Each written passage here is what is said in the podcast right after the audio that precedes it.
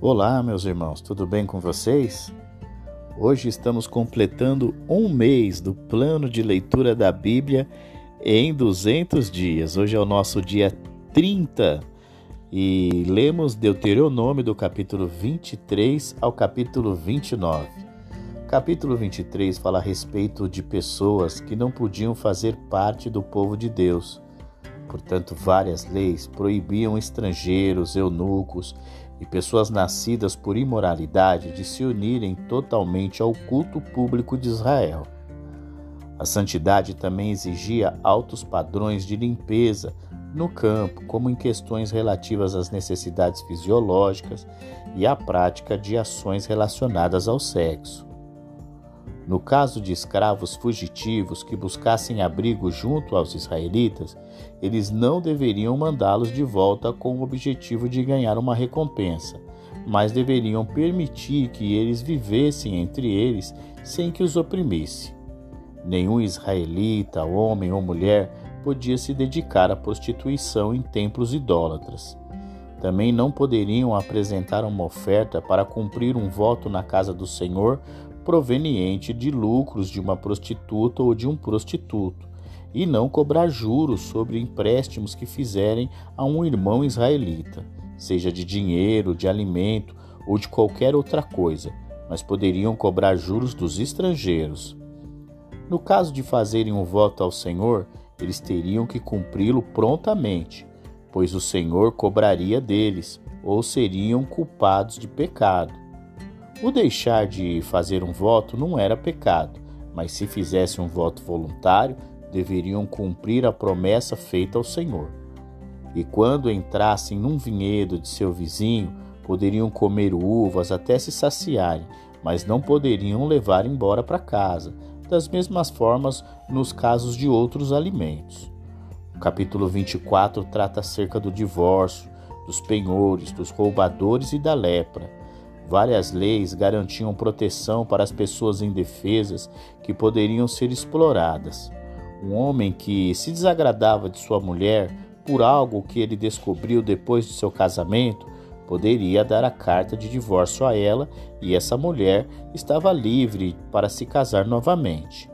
Se no caso o outro marido também pedisse uma carta de divórcio, o primeiro marido não poderia mais levá-la de volta.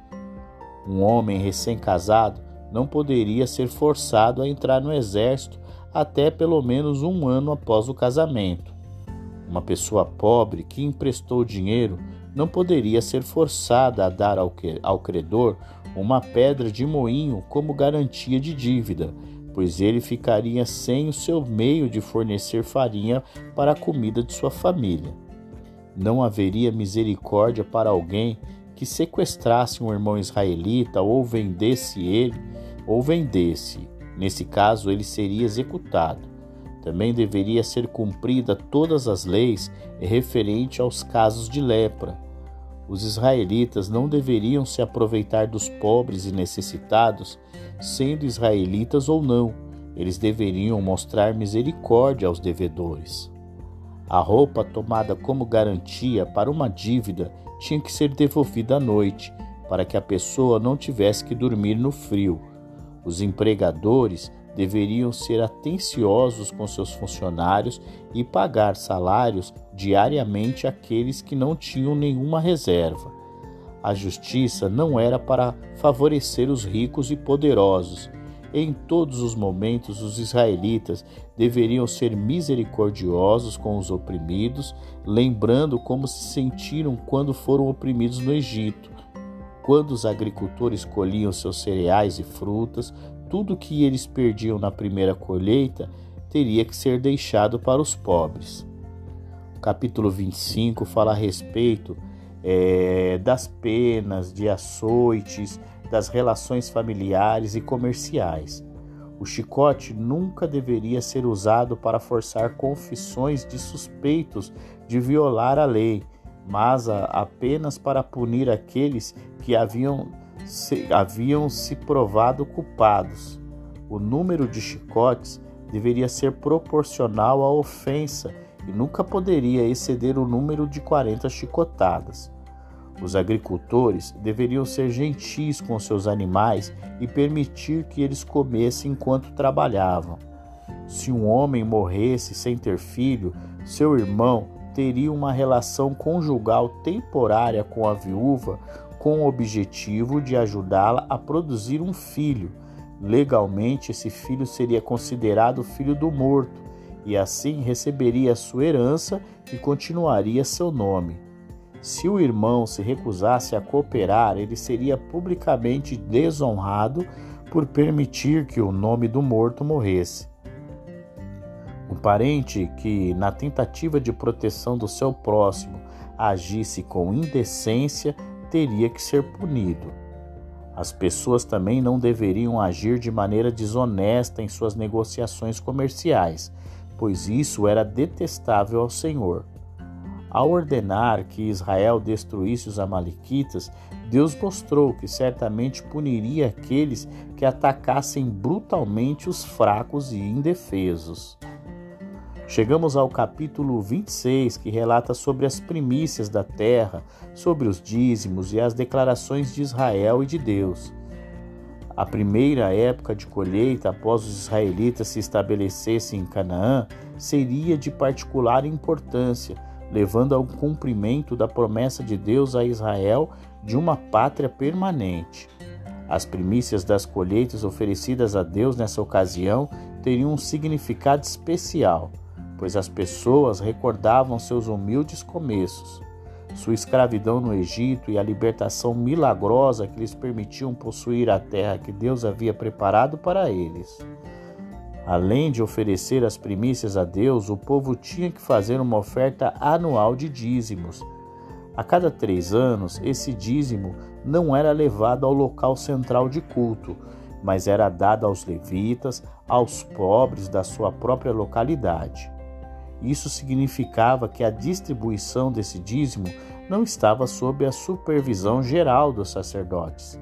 A lei, portanto, estabeleceu um requisito especial para evitar as desonestidades e garantir que as pessoas tenham em mente a natureza religiosa da oferta. De acordo com esse requisito, o ofertante, depois de distribuir o dízimo, ele tinha que ir ao local central de culto e declarar diante de Deus que ele havia cumprido totalmente suas responsabilidades. Moisés havia terminado suas instruções sobre os requisitos detalhados da aliança. As duas partes da aliança fizeram declarações que as uniram.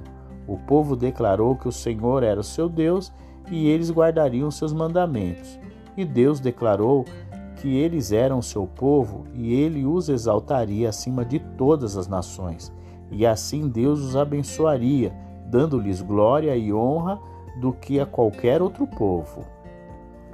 O capítulo 27 trata das condições da aliança a lista de bênçãos e de maldições. Deus, em sua graça soberana, havia escolhido Israel como seu povo e os preservado. Em gratidão, o povo deveria ser obediente aos mandamentos de Deus e fazê-lo. É, desfrutaria da comunhão com ele e de bênção em sua vida nacional. A desobediência, por outro lado, traria seu julgamento sobre eles para que pudessem ver seus pecados, mudar os seus caminhos e retornar a Ele em renovada lealdade à aliança. Depois que os israelitas se mudassem para Canaã, eles deveriam ir ao vale entre o Monte Girizim e o Monte Ebal para declarar sua lealdade à aliança. Também eles deveriam escrever a lei sobre pedras rebocadas e exibi-las publicamente onde as pessoas podiam lê-las e assim serem lembra lembrados constantemente de suas obrigações da aliança. Seis tribos deveriam se reunir em cada uma das montanhas, enquanto os sacerdotes levíticos que liam as bênçãos e as maldições, maldições se reuniam no vale entre eles. Assim, enquanto os sacerdotes liam cada bênção, as tribos do monte Gerizim dariam seu reconhecimento ao responder Amém do mesmo modo, as tribos no Monte Ebal responderiam Amém para cada maldição, reconhecendo a justiça do castigo de Deus se seu povo infringisse sua lei. As maldições se referiam principalmente aos pecados cometidos em segredo, enfatizando que nenhuma área da vida estava oculta aos olhos atentos de Deus. Os pecados amaldiçoados incluíam idolatria, desrespeito, trapaça, falta de amor ao próximo, injustiça social, perversão sexual, assassinato, conspiração e desafio da lei de Deus em geral. Chegamos ao capítulo 28 que fala a respeito da obediência e a desobediência. Mas as outras bênçãos e maldições estão agora listadas. Elas estavam mais ligadas à vida das pessoas como um todo e dependiam diretamente da obediência ou desobediência das pessoas. As bênçãos diziam respeito principalmente à prosperidade agrícola, felicidade da família, vitória sobre os inimigos e honra aos olhos de outras nações. Assim, a garantia de Deus de que ele supriria as necessidades deles estava ligada a um aviso, mas eles não deveriam procurar aumento da família ou produtividade agrícola adorando outros deuses. Correspondentes às bênçãos da obediência estavam as maldições das desobediências. Deus havia advertido o seu povo que se eles não obedecessem aos seus mandamentos que havia ordenado, eles seriam castigados com maldições. De um modo geral, elas assumiriam a forma de doenças e pragas em suas famílias, rebanhos, plantações e repetidas derrotas na guerra. A nação que Deus escolheu para ser a líder de todas as nações entraria em cativeiro humilhante.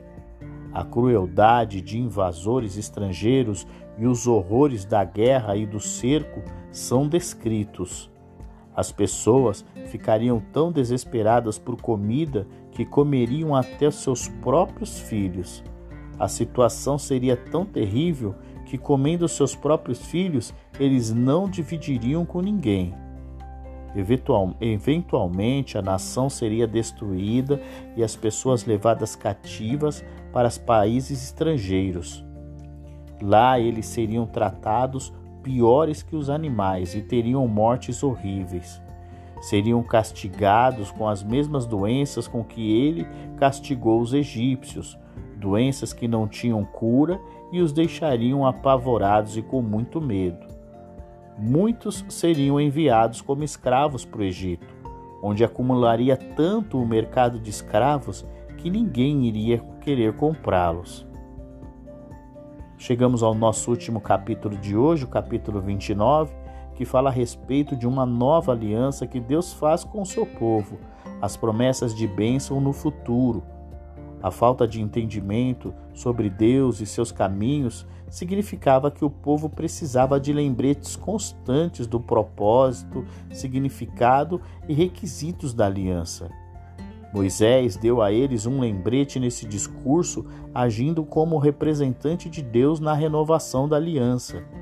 Como ele havia feito no estabelecimento da aliança no Sinai, no Horebe, o renovado juramento de lealdade que o povo fez antes de entrar em Canaã era obrigatório para as gerações futuras.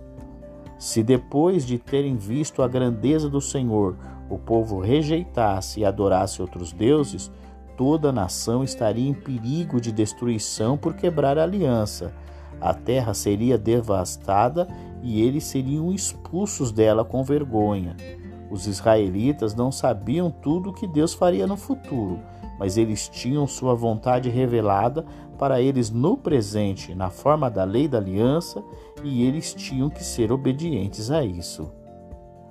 Encerramos hoje o nosso capítulo o, nosso dia 30 do plano de leitura da Bíblia em 200 dias. Um grande abraço para você e te espero no nosso próximo episódio. Até lá!